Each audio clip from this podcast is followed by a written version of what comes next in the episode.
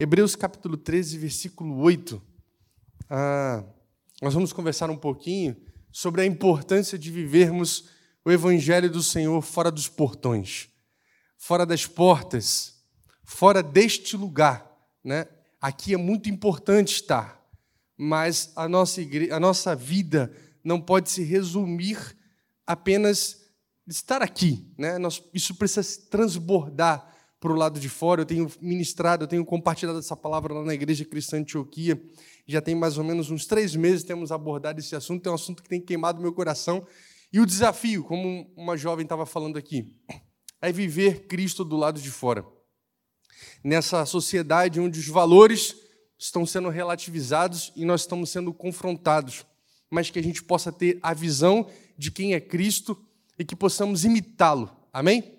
Vamos lá, vamos ler Hebreus capítulo 13, versículo 8 diz: Jesus Cristo é o mesmo ontem, hoje e para sempre. Não se deixem levar pelos diversos ensinos estranhos. É bom que o nosso coração seja fortalecido pela graça e não por alimentos cerimoniais, os quais não têm valor para aqueles que os comem.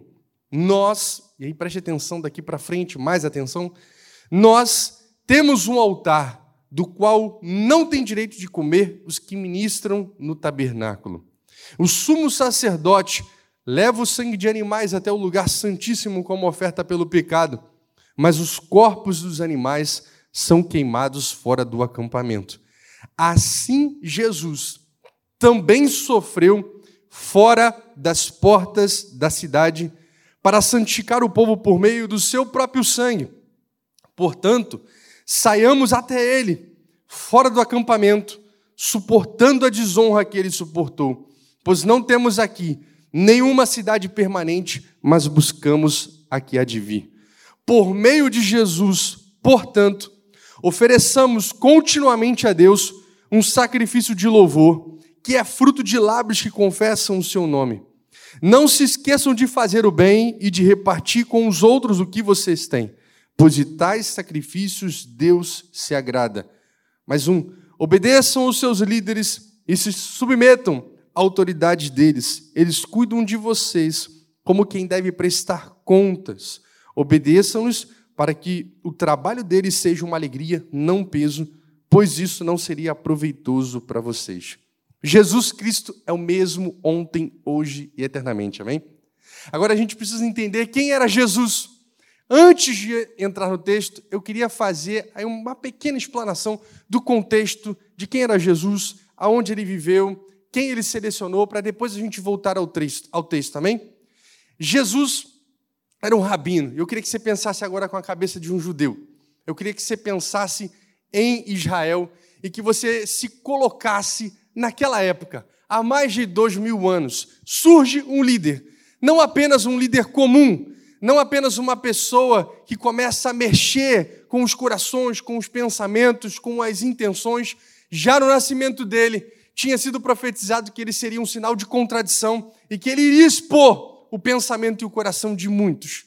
Ele começa a viver em Nazaré, começa a viver em Cafarnaum, um lugar que era considerado hoje, vamos aqui trazer para a nossa realidade, o subúrbio, a baixada, um lugar pobre, um vilarejo, e ele, como rabino, ele, com 30 anos de idade, começa o seu ministério. Ele seleciona a sua equipe. Ele vai a Galiléia. Ele começa ali a selecionar os seus, os pescadores, pessoas que não tinham estudo, pessoas que não tinham a Bíblia como nós temos. Porque quem tinha a Bíblia era, era simplesmente alguém com muito recurso, com muito dinheiro. E aqueles pescadores trabalhavam de noite, talvez de manhã, estavam dormindo, com uma vida bem difícil. E eles não tinham recurso para ter a palavra. No máximo, eles iam para o sábado na sinagoga, ler um pouquinho das Escrituras ou ouvir alguém ler. Então pense que a, o conhecimento deles era limitado, eles eram iletrados, eles eram os improváveis. E Deus está aqui nesta noite, Ele é o mesmo ontem e será eternamente, chamando os improváveis, chamando você que é novo, você que não se sente capaz, chamando você que acha que não conhece muito a Bíblia, chamando você que é, não tem muito estudo, chamando você que não se sente capaz. Ele começou como rabino a dizer: Vem, segue-me, Vem, segue-me. E diferente dos outros rabinos, ele não foi em Jerusalém, ele não foi ali em Jericó, na cidade das Palmeiras, em Ipanema, Leblon, em Copacabana. Ele não foi no lugar onde as pessoas tinham muita cultura. Ele foi chamando aqueles que eram mal vistos. E aqueles, aqueles discípulos, quando eles viam, quando eles recebiam um convite de Jesus, o rabino, eles estavam dizendo: Eu? Eu? Eu? Você está dizendo que eu posso me tornar como você? que eu posso falar como você, que eu posso pensar como você, que eu não sou, não fui, não é, não, não, não, não passei aos pés de Gamaliel, eu não tenho 12 anos a Torá decorada, eu não sou ninguém. É, mas é você mesmo. Vem aqui que eu vou te fazer pescador de homens. Vem aqui que eu vou usar você para confundir essa geração, para marcar essa geração, para mudar junto comigo a história. E aí o Senhor Jesus começa a chamar os seus discípulos. Ele, como rabino, era um rabino bem controverso. Só para você entender, ele começa. Eu quero, eu quero fazer primeiro uma explanação para depois a gente ir ao texto, para você entender o que o Senhor Jesus está fazendo e até hoje, o que ele está fazendo nos nossos corações e na igreja dele. Ah, ele chega nas bodas de Caná da Galileia e ele faz um milagre. O vinho acaba e eu quero te começar, começar fazendo uma pergunta. Por que, que você acha que Jesus não mandou encher de água os barris de vinho que tinham se acabado? Por que, que ele mandou encher de água as talhas de pedra? Porque ele, como rabino, estava fazendo um milagre e mandando dois recados. Um, eu posso fazer qualquer coisa. Eu posso transformar água em vinho. Dois, eu não mandei encher os barris de vinhos, eu mandei propositadamente encher as, as pedras, as talhas de pedras, que eram utilizadas no ritual de purificação. Umas que eram maiores eram utilizadas até no batismo. Então, do ponto de vista religioso, esse Jesus, como um rabino que inicia o seu ministério, já está dando um recado. Isso que vocês usam para limpar o exterior, estavam vazios, já estavam vazios, já tinham usado para lavar as mãos e os pés de muita gente que tinha chegado na festa. Isso que vocês utilizam como tradição para é, purificar o exterior, eu deslegitimo. E do ponto de vista religioso, eu até profano. Eu não vim aqui me preocupar com o exterior das pessoas, eu quero mudar pessoas de dentro para fora. É como se nós mandássemos encher a água, o batistério aqui, e o Senhor Jesus transformar água em vinho no batistério. Percebe isso? É isso que o Senhor, é isso que estava acontecendo naquela época. Foi um choque, mas só os discípulos souberam. Não foi todo mundo que soube. E o Senhor Jesus sai dali como rabino. A lei falava: "Não toque no leproso", ele toca no leproso. O judeu e rabino jamais trocariam no morto. Jesus tocou no, no caixão. Um judeu e um rabino jamais entraria num lugar impuro, porque ficaria impuro e teria que ficar sete dias recluso, tomando banho. O Senhor Jesus entra nos sepulcros de Gadara para transformar um endemoniado gadareno. Um judeu e rabino jamais, jamais pisariam de porco pisou. E o Senhor Jesus pisou na cidade cheia de porcos, num lugar imundo. Aquele rabino, aquele, aquele mestre começa a mexer com a cabeça de muita gente. E não sei se você já foi no cemitério, mas com certeza eu estou aqui praticamente afirmando, eu posso estar errado, quando você chega no cemitério você vai tomar banho, certo? Pois é, o Senhor Jesus foi lá no cemitério, foi lá libertar o gadareno e de lá, direto, ele foi para a casa do chefe da sinagoga curar a sua filha. Se isso já é escandaloso para a gente, pô, nem um banho, para o judeu, pior ainda, você não vai se lavar, você não vai se purificar. Você não está imundo? Não, não estou imundo. Nada que entra no homem contamina o homem, mas é o que sai.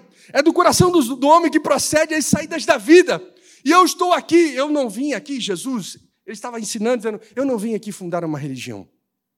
Eu não vim aqui fundar o cristianismo. Não. Eu vim aqui dizer que eu sou Deus e que eu sou o caminho, a verdade e a vida. Eu sou a porta. Entrem por mim, a palavra de Deus. Aquele que entra em mim e sai encontrará pastagem. Você tem que entrar por essa porta e sair para viver a liberdade, vida e vida com abundância, entendendo que Jesus é o mesmo ontem, hoje e eternamente. E a mensagem da palavra da cruz e a mensagem de tudo que ele vem nos ensinando é um escândalo e precisa ser um escândalo para mim, para você. Em algum ponto ele precisa nos confrontar, em algum ponto ele precisa mexer com aquilo que a gente construiu que não tem a ver com o evangelho, que tem a ver com a religião.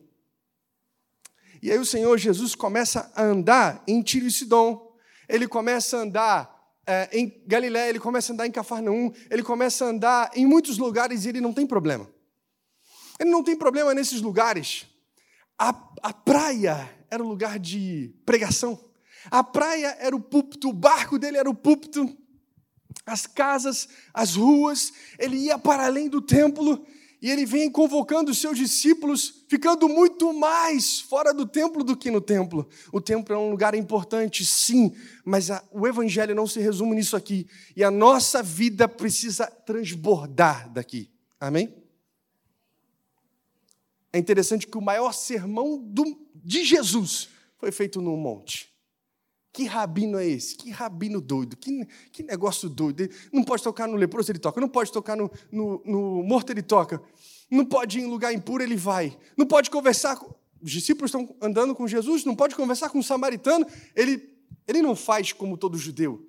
Imagine que Samaria está aqui no meio. Lá é Judéia, lá é Galiléia. Ele não passa por fora. Ele passa por dentro. Imagina os discípulos falando: Epa, epa, epa, epa Jesus, espera aí. Aqui é Samaria. Vocês não entenderam nada, vamos embora. Entra aqui, rapaz.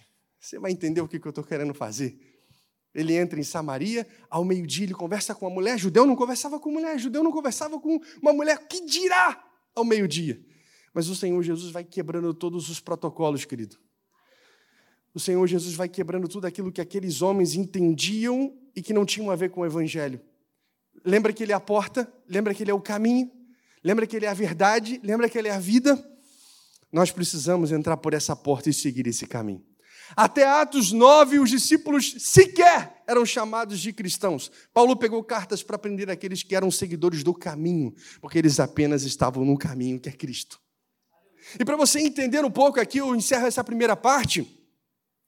Mateus, Marcos, Lucas, João e todo o Novo Testamento foi escrito 65 depois de Cristo. O que isso quer dizer? Por que, essa informação é importante? É importante porque esse rabino não escreveu nada dele, não pediu para que ninguém escrevesse nada sobre ele. Ele só disse: quando eu for, o Consolador virá e ele vos lembrará de todas as coisas, e ele vos guiará em toda a verdade. E esse Jesus tinha os seus discípulos por 30 anos, sem isso daqui. Por 30 anos depois da morte e da ressurreição de Jesus, eles não tinham nada no Novo Testamento escrito, só que eles eram as cartas vivas e as pedras vivas. O Senhor Jesus não veio fundar uma religião, ele veio simplesmente se vestir de gente. O Deus encarnado, morrer por nós e nos fazer um convite: saia de Jerusalém. Saia de Jerusalém, ide por todo mundo e pregai o evangelho a Jerusalém, Judéia, Samaria, até os confins da terra e não vivam uma religião preso por regras. Se você abrir Colossenses 2, você vai ver que é, existem pessoas que, Paulo diz isso, estão presas a regras, a não prove, a não toque, e isso tem aparência de sabedoria, pretensa humildade, é, falsa religiosidade, não tem poder para mudar ninguém aqui. Uma palavra direcionada aos jovens e aos adolescentes. Tenha contato com o Senhor Jesus Cristo e com o Evangelho, que você nunca mais vai perguntar se pode ou se não pode isso ou aquilo. Você vai para além disso, porque às vezes até pode, mas Deus vai requerer de você e pedir muito mais do que pode ou não pode. Você não está preso a essas coisas. Você entendeu o Cristo, você entendeu a verdade, você entendeu aquilo que aquela pessoa que foi incompreendida, que não tinha problema em muitas regiões, mas quando começou a chegar em Jerusalém, os fariseus e os saduceus falaram: a gente precisa matar esse cara. Ele está dando problema. A Bíblia falava que eles falavam secretamente em tirar a vida do Senhor Jesus. Por quê? Porque ele começou a combater aquela casta que vivia num sistema religioso, que vivia para se perpetuar no poder. E o Senhor Jesus está dizendo, cara, vocês são raças de víboras, vocês são hipócritas. E Jesus podia fazer isso, sabe por quê? Porque ele também estava disposto a morrer por quem ele chamava de hipócrita. Você pode chamar pessoas de raça de víboras e hipócritas se você estiver disposto a morrer por elas. Então, o Senhor Jesus ele veio edificar a sua igreja. Ele está dizendo: Eu edificarei a minha igreja, as portas do inferno não prevalecerão contra ela. O que ele está dizendo, isso que vigora no tempo que estou hoje, 30 anos, Jesus falando, eu não identifico que a igreja, eu vou edificar a minha. O que eu acho tão incrível é que se nós olharmos os faraós lá no tempo do povo de Israel, eles construíam as coisas com tijolos, né? Não vou dar palha e vocês vão fazer a mesma quantidade de tijolos. Pois é, quem construía com tijolos, querido? Não tinham um reinado muito duradouro. quem construía com pedras deixava a sua construção ali perpetuamente. Tanto que você vê que existem edificações de dois mil anos que têm, são edificadas com pedras, não são com tijolos, não se deterioram. Mas a igreja do Senhor Jesus é edificada com pedras vivas. É transformação de consciência. E aí, dura mais do que tijolos, dura mais do que pedras, ela permeia todo e qualquer lugar. E você pode ser essa carta viva, essa pedra viva. Jesus Cristo é o mesmo ontem, hoje, eternamente. E nós temos que ser fortalecidos pela graça. Vamos entrar no texto agora. A graça de Deus precisa nos fortalecer nesse tempo onde a juventude, onde os jovens têm sido bombardeados. Vocês precisam, vocês não foram só salvos pela graça, vocês são fortalecidos por ela. Não vá na tua força, busque o Espírito Santo, seja cheio do Espírito Santo, tenha um encontro com Cristo, com essa verdade. Não viva uma religião onde você fica se preocupando com pode, não pode, com regras, com dogmas. Cristo é, ele não veio fundar uma religião, porque a lógica da religião é: eu faço alguma coisa para Deus e ganho benefícios. Eu entrego alguma coisa para Deus e recebo benefícios. Mas a lógica do evangelho é: ele fez por mim, eu não tenho como devolver nunca. E o autor de Hebreus está diante de um povo que quer voltar à lei, que quer voltar às práticas da lei, que quer voltar à religião. E nós precisamos aprender com isso daqui, porque ele diz, ele chega com o pé na porta dizendo, no versículo 10, nós temos um altar, do qual não tem valor, do qual, perdão, nós temos um altar, do qual não tem direito de comer os que ministram no tabernáculo. Olha o que o autor de Hebreus está dizendo. Tem judeu, mesmo depois da morte de Jesus, continua indo ao templo, continua indo ao tabernáculo. Os fariseus, os saduceus, os religiosos. E o autor de Hebreus está dizendo: Nós temos um altar que está em Cristo, que aqueles que estão ministrando no altar não têm direito de comer. A gente precisa abrir mão de toda e qualquer religião, querido, e abraçar o Evangelho com todas as forças, e ser conduzido para além dos portões, porque a vida cristã acontece do lado de fora. Aqui é apenas como os jogadores fazem: vão para o vestiário, se reúnem para jogar lá fora. Aqui é reunião, é assembleia, é a congregação, onde nós somos encorajados, onde amamos uns aos outros, onde aprendemos, onde ajudamos, mas a vida acontece fora dos portões. A vida acontece do lado de fora e tem muita gente que está sucumbindo, sucumbindo do lado de fora. O autor de Hebreus está dizendo: pense que a cabeça do judeu, pense que Jesus, três dias depois de Jesus morrer, você olha para o templo e você fala: Templo de Jerusalém. Esse aqui ainda tem muita coisa é, que faz sentido a gente estar tá, e, é, e é maravilhoso e é incrível e nós não podemos abandonar, não podemos deixar. Mas pense o templo descrito das Escrituras. Aquele templo, a centralização do culto de Jerusalém, perdeu todo sentido, porque houve mudança de lei, houve mudança de sacerdócio. E o autor de Hebreus está dizendo que Jesus é o sacerdote segundo a ordem de Melquisedeque, que vive e reina para sempre. Ou seja, a tribo de Levi, o sacerdócio de Arão acabou. Você quer ver como é que a gente tem muita coisa de religião? A gente chega às vezes na igreja, e eu já fiz isso por muitas vezes, até depois de entender isso daqui. E levitas, venham aqui, levitas, venham cantar. Depois eu entendi que não tem levita. Porque se existe levita, você está diante e debaixo do sacerdote segundo a ordem de Arão e não segundo a ordem de Melquisedeque. Em Cristo Jesus, toda a lógica mudou. Toda a lógica de adoração, toda a lógica de, de posicionamento. O judeu ia ao templo e falava: Bem, eu vou entregar a minha oferta. Eu vou adorar como? Entregando trigo, entregando azeite, entregando ovelhas, e essa é a minha adoração. Deus chega para mim e para você dizendo: Acabou essa lógica. Você não adora só no templo. Ele conversa com a mulher samaritana que diz: Aonde devemos adorar? No templo ou nos montes? Chegou a hora. Essa hora chegou em que Deus procura adoradores que o adorem em espírito e em verdade. Não é no templo, não é nos montes, é em todo lugar. A vida é vivida do lado de fora. O evangelho precisa alcançar as tuas veias, o teu, precisa correr no teu sangue, precisa alcançar a tua relação, o teu casamento, a tua família. Se você é filho, as tuas atitudes precisam alcançar os teus pais. E nesse tempo de polarização, nós estamos sendo deformados, estamos brigando com tudo e todos. E o que será do nosso Natal? O que será do Ano Novo? Eu digo mais: o que será do Evangelho? Porque o Senhor Jesus, querido, não veio fundar uma religião e muito menos apoiar um sistema. Eu sei que a nossa vida é impactada por sistemas, de direita ou de esquerda, né? Mas o, reino de Deus estabelecido, é isso que o Senhor Jesus veio estabelecer. O reino de Deus está próximo. O reino de Deus confronta toda e qualquer forma de governo. O reino de Deus confronta que muitas vezes aqueles saduceus estavam juntinhos com Roma. O reino de Deus, o Senhor Jesus, ele é tão incrível que ele pega Mateus, que trabalhava para Roma, vamos dizer, um cara de direita, e pega Simão Zelote, um esquerdista revolucionário que estava disposto até a pegar em armas. Coloca os dois para trabalhar na mesma equipe, dizendo: aqui o que vigora é a lógica do reino. Abre mão de todo o teu posicionamento que não se enquadra no reino de Deus. Porque toda ideologia humana precisa ser submetida ao evangelho de Jesus. E eu gosto do Tim Kelly quando ele diz que o Evangelho de Jesus é cultural, porque fala na nossa cultura, é contracultural, porque embate muitas vezes na nossa cultura, é acultural, porque não tem, é transcultural, porque fala em todas.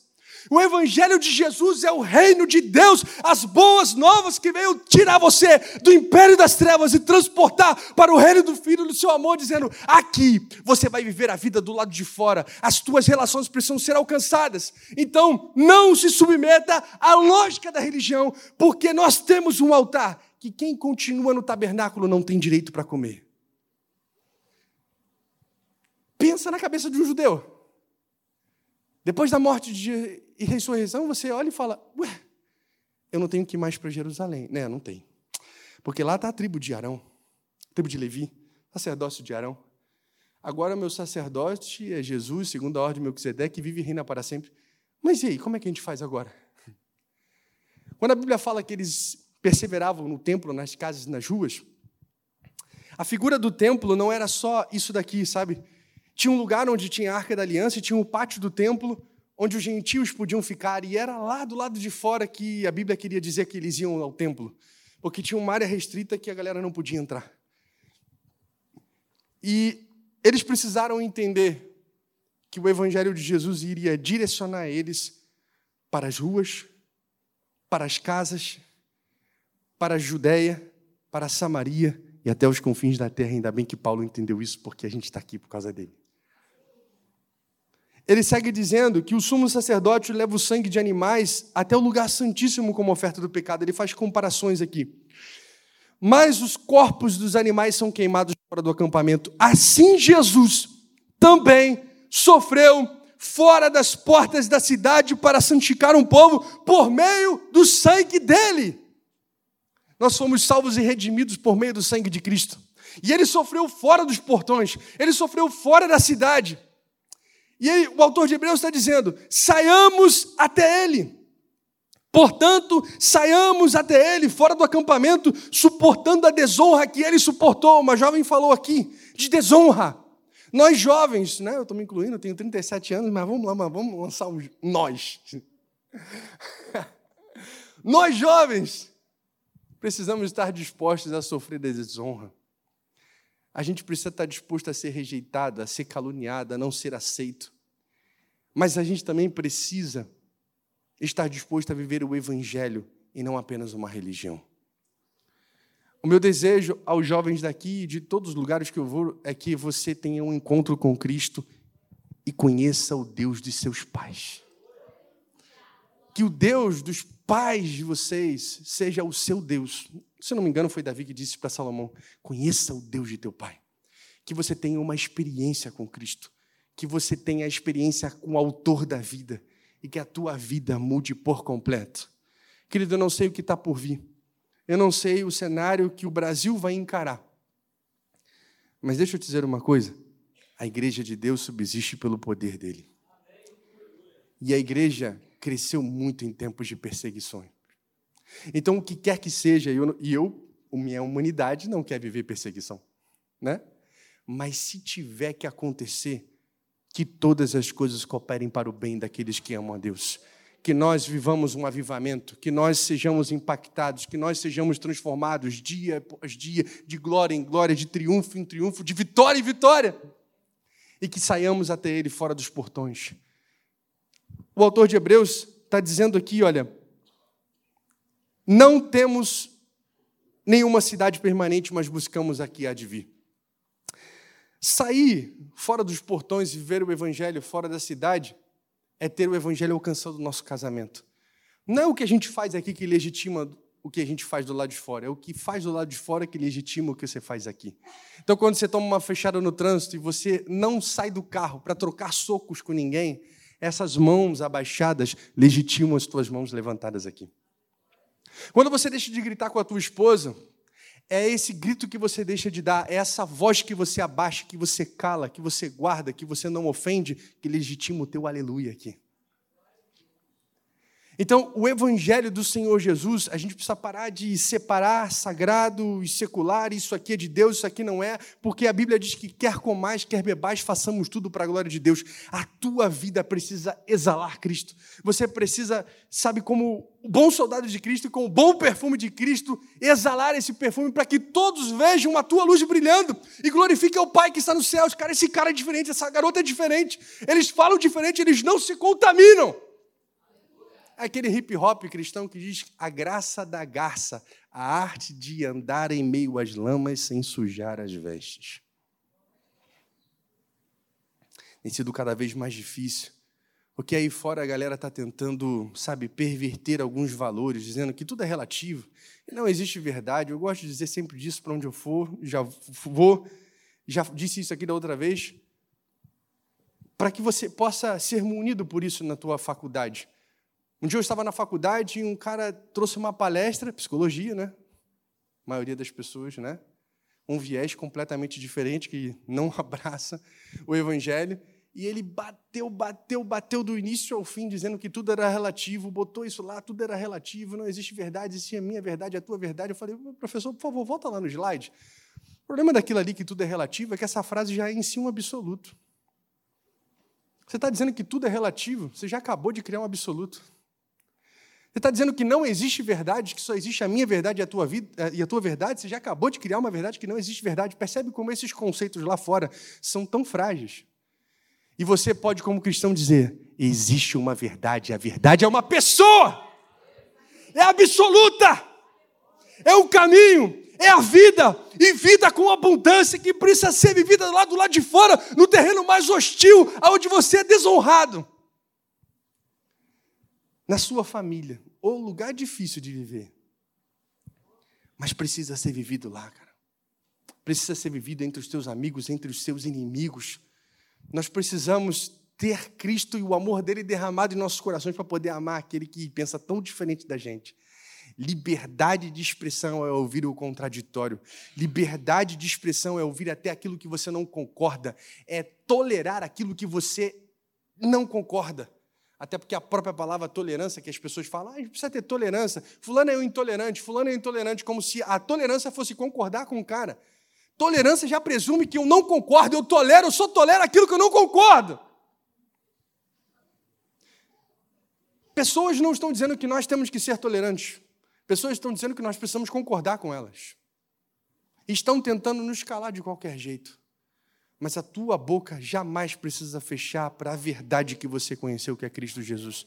Você precisa sair até Ele fora dos portões. Eu quero aqui caminhar para algumas características de, de algumas pessoas, de pessoas, né, que não vivem uma religião, que entenderam o sacerdote segundo a ordem de Melquisedeque, que descentralizou a forma de culto, que, você, que te leva a entender que você pode adorar debaixo do chuveiro, que você pode orar, não precisa estar ajoelhado, pode estar na sua cama, pode estar comendo, pode dar graças a Deus com a barriga cheia de lasanha ou com o jejum.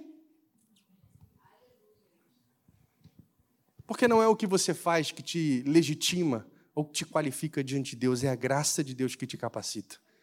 Por isso, jovens, confiem no sangue de Cristo que ele derramou fora dos portões. E jamais pensem que vocês são dignos por aquilo que vocês conseguem produzir. Vocês não são dignos por isso, nunca serão, nem eu, nem você, nem ninguém. Nós somos dignos pelo sangue de Cristo que nos purifica. Ele olha para mim e diz: Ele está justificado, ele está purificado.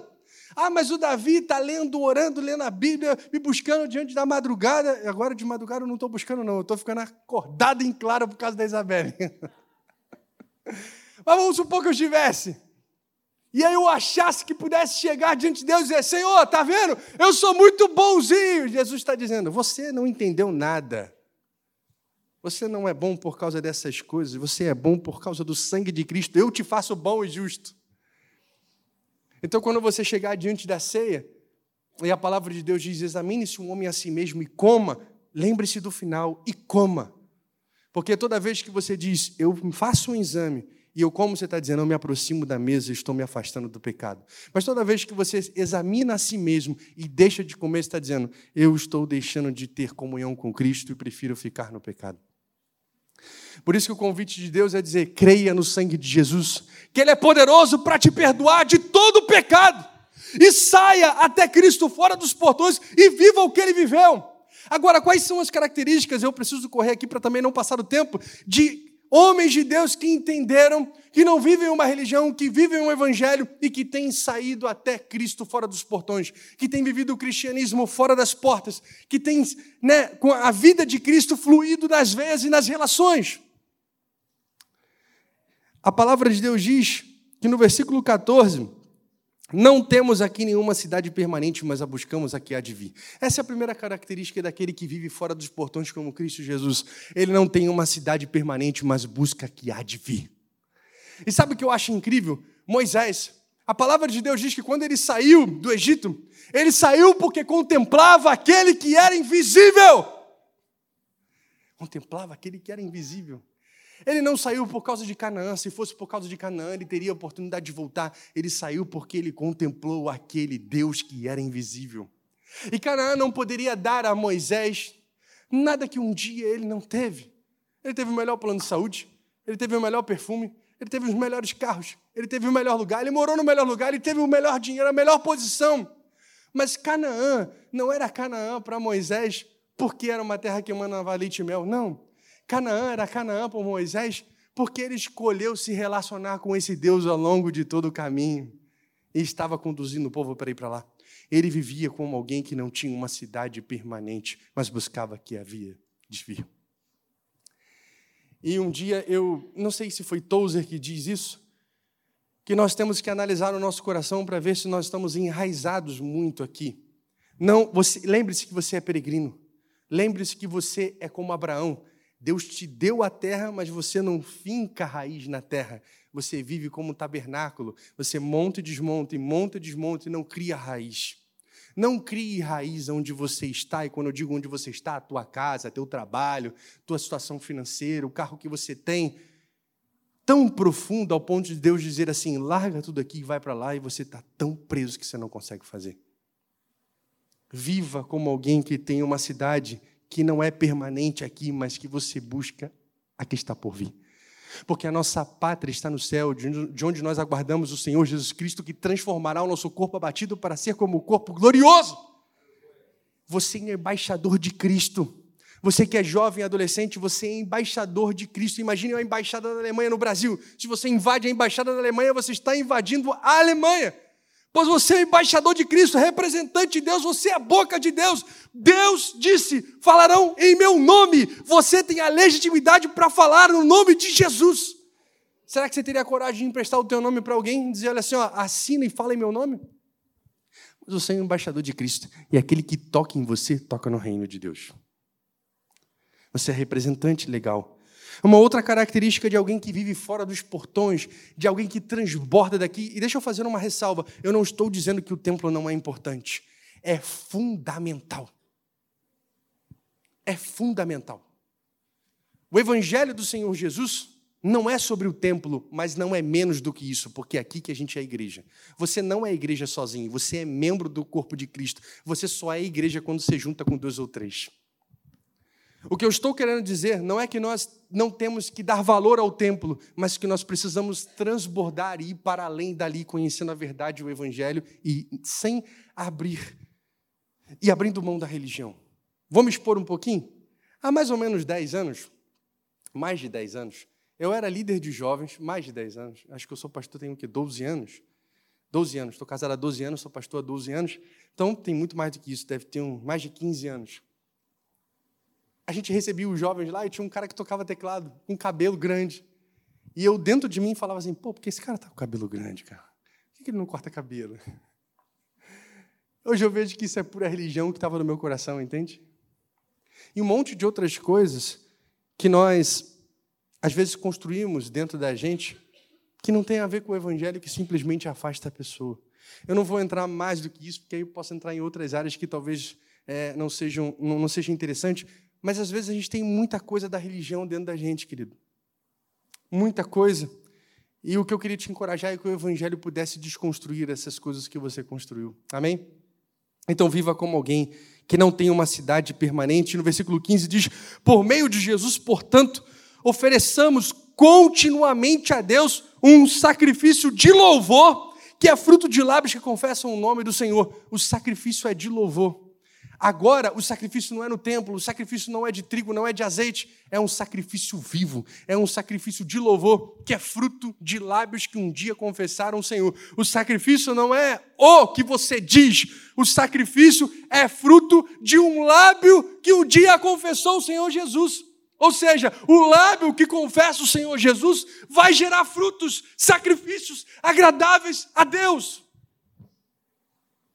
E aí, agora que você está diante do sumo sacerdote, segundo a ordem de Melquisedeque, vivendo o evangelho do Senhor Jesus para fora dos portões, transbordando daqui, alcançando todas as relações, eu te pergunto, como é que a gente sacrifica então um sacrifício santo e agradável a Deus? O próximo versículo explica. Olha o que diz. Não se esqueçam de fazer o bem e de repartir com os outros o que você tem, pois de tais sacrifícios Deus se agrada. Então, o Evangelho do Senhor Jesus vai fazendo com que você se conecte com teu pai, que você não perdoa. O teu pai que talvez é ausente, ou que é presente, mas mesmo sendo presente consegue ser ausente.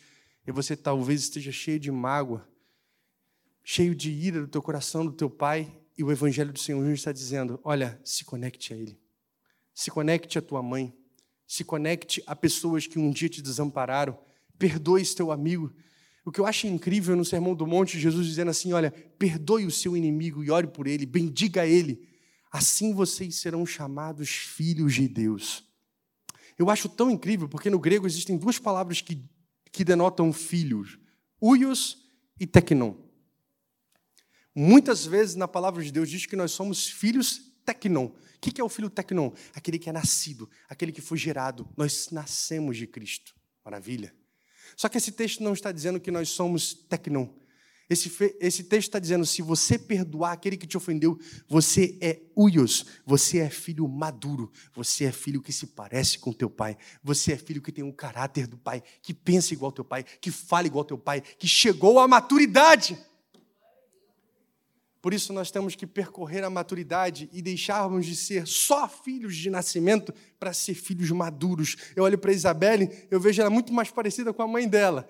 Mas no temperamento parece que ela é parecida comigo. E eu fico para, ó, oh, se parece comigo, daqui a pouco está fazendo igual a mim. Pois você é igual a quem, querido? Você está parecido com o teu pai? Você tem vivido tua vida do lado de fora? Ou você está buscando, pedindo a Deus para que Ele te dê um emprego, que Ele te dê a faculdade, para que Ele te dê o um carro, para que Ele te dê uma namorada, para que Ele te dê um namorado, e você está fissurado, você está preso a isso, como se só isso resumisse a sua vida. Eu sei que namorar é importante, casar é importante, ter emprego é importante, né? Você passar num concurso público, numa faculdade é importante, mas o essencial e o que vai fazer a tua vida ter sentido e valer a pena é ter um encontro com essa verdade e caminhar para fora dos portões. Eu tenho certeza que Deus vai te abençoar. Eu tenho certeza que você vai se sentir realizado quando você viver tudo isso e a tua vida transbordar para o lado, lado de fora. A palavra de Deus diz que nós devemos repartir, fazer o bem, porque tudo que Deus tem dado a você, querido, é para você repartir. Aquele homem disse: Olha, eu produzi muito e vou dizer à minha alma: come, bebe, farta-te, regala-te. E a Bíblia diz: Louco, hoje mesmo te pedirão a tua alma e o que tens preparado para quem vai ficar. Aquele cara só estava pensando nele. Que nós possamos pensar em outras pessoas, repartir, dado o nosso dinheiro, dado o nosso tempo, dada a nossa inteligência, da nossa força, que nós consigamos repartir, porque o que Deus te deu é para ser repartido. E aos jovens eu quero dizer: não tenham medo. Não tenham medo. Tem muita gente que não produz, que não se lança no chamado, que não se lança naquilo que Deus colocou no coração deles e não desenvolve o talento por medo. Olha o que aquela parábola diz. Aquele talento que foi enterrado, o cara diz: Olha, eu sei que tu és um Deus severo que colhe onde não plantou, por isso eu tive medo e escondi. Tem muita gente sendo vencida pelo medo e deixando desempenhar os talentos que Deus, Deus deu. Deixa de cantar, deixa de pregar, deixa de falar, deixa de falar das escrituras, deixa de abrir com um texto. Exercite, querido. Exercite, se lance, doe, leia, releia e fale tudo que Deus tem ministrado ao teu coração. Não tenha medo, porque Ele te capacitou. Amém? Ele te capacitou. Pelo pouco que você sabe, passa o pouco que você sabe. Se você sabe mais ou menos, passa o que você sabe de mais ou menos. Mas comunique o que Deus colocou no seu coração. Lembra dos caras que Jesus chamou? Eram pescadores, eram iletrados e por muito tempo sequer entenderam o que Jesus estava fazendo. Por muito tempo, Jesus foi corrigindo ele no meio do caminho, por três anos, andando com Jesus, dormindo com Jesus, acordando com Jesus, e por muitas vezes Jesus precisou dar uma corrigida neles. Então eu queria dizer para os jovens e para os adolescentes: ah, não tenha medo de falar de Cristo, não tenha medo de viver Cristo. Viva como se a sua vida dependesse disso, porque depende. Eu, com 12 anos, estava no meio da igreja. Gosto sempre de falar isso. E eu não ouvi uma voz, mas eu, como se alguém falasse aqui dentro de mim. Abre Jeremias capítulo 1, versículo 4 e 5. Eu falei, ué, como é que é isso? Né? Será que Deus está falando comigo? Eu abri e disse: A mim veio a palavra do Senhor dizendo. Eu arregalei o olho. Desde o ventre da sua mãe eu te conheci, e antes que saísse da madre eu te consagrei a profeta das nações. Ali eu fechei a Bíblia e disse assim: Senhor, eu tinha 12 anos. Quem tem 12 anos aqui? 12, 13, 14? Faz o um sinal assim. Pois é. Eu tinha 12 anos. Eu falei: Senhor, se és tu mesmo que falaste comigo, sabe, comprova. Fechei a Bíblia. E nisso tinha um pastor de Brasília que nunca tinha me visto, que não conhecia meu pai, que estava pregando na igreja por recomendação de uma missionária, ou seja, ele não sabia de nada da nossa vida. Eu cheguei atrasado naquele dia, e subi depois do meu pai. Eu fui ali embaixo comprar um, na padaria um pão. E aí aquele homem começou a revelar, revelar, revelar coisas e eu comecei a ficar abismado. Ele chegou e falou assim: Olha, aquele casal ali, Deus está me mostrando um fogão industrial novo. E eu olhei aquilo e falei assim: Eles são meus tios de consideração, tinham voltado de Araruama, tinham quebrado, estavam orando a Deus, se era da vontade de Deus, eles voltarem a trabalhar com quentinhas. Quando eu olhei aquilo, eu falei, nossa, meu Deus, Deus está falando, Senhor, não revela os meus pecados em nome de Jesus Cristo. e aí, aquele, aquele homem foi chegando perto e ele disse, esse menino aqui, eu gelei. Ele disse, desde o ventre da sua mãe eu te consagrei, te constituí a profeta das nações. Ele começou a falar o mesmo versículo que Deus já tinha falado comigo. Por que eu estou contando isso? Porque talvez você esteja se sentindo novo demais, querido. Dos judeus com 12 anos, tinha Gênesis, Êxodo, Levítico, número de Deuteronômio decorado, decorado, tinha de cor. Não subestime as crianças. Não subestime os jovens. E você não se subestime. Às vezes a gente se subestima. E é por isso que Paulo escreveu uma carta a Timóteo dizendo: Ninguém despreze a tua mocidade. Antes de dizer para a igreja, Paulo estava dizendo para ele, a carta era para ele. Não se despreze. Não ache que você é menos capaz, porque eu te usarei como boca de Deus. Deus disse para Jeremias, Deus disse para muitos jovens, e Deus está dizendo para esses jovens aqui: vocês não precisam viver uma religião. Eu, por muitas, por, um tempo, eu, eu não entendi o Evangelho. Por um tempo, eu acho que eu estava preso a algumas coisas que tinham a ver com pode ou não pode, com regras, com isso, com aquilo, e que eu não tinha compreendido nas entrelinhas. Eu preciso correr para acabar. Mas eu tenho, aos poucos, conhecido um pouco mais desse Jesus, querido. E para a gente ir para a parte, para o finalzinho, obedeçam os seus líderes e submetam às autoridades deles. Eles cuidam de vocês como quem deve prestar contas. Obedeçam para que o trabalho deles não, não seja uma alegria e não um peso, pois isso não seria proveitoso para vós. Olha o que o autor de Hebreus está dizendo. O autor de Hebreus está pegando o leitor e fazendo assim, ó, vai para fora dos portões. Os sacrifícios é lá, a cidade é, é, é, é que há de vir, ele está empurrando, dizendo assim: olha, você vive o evangelho do lado de fora, você está diante de um outro sumo sacerdote, mas não se esqueça dos seus líderes. Não se esqueça da igreja. Não se esqueça de quem está te enviando. Você tem raiz e a sua raiz era Maranata. Estou fechando a Bíblia para fingir que está acabando. A sua raiz é aqui nessa igreja e o seu pastor é o pastor Rômulo, é o pastor Emanuel. Obedeça a seus líderes para que seja uma alegria para você e não um peso para eles, para que não seja um fardo e que vocês possam viver o evangelho por onde quer que vocês forem. Eu queria convidar você a ficar de pé. Esse Jesus, esse rabino, esse judeu controverso na cultura judaica, era Deus. Morreu e ressuscitou por nós.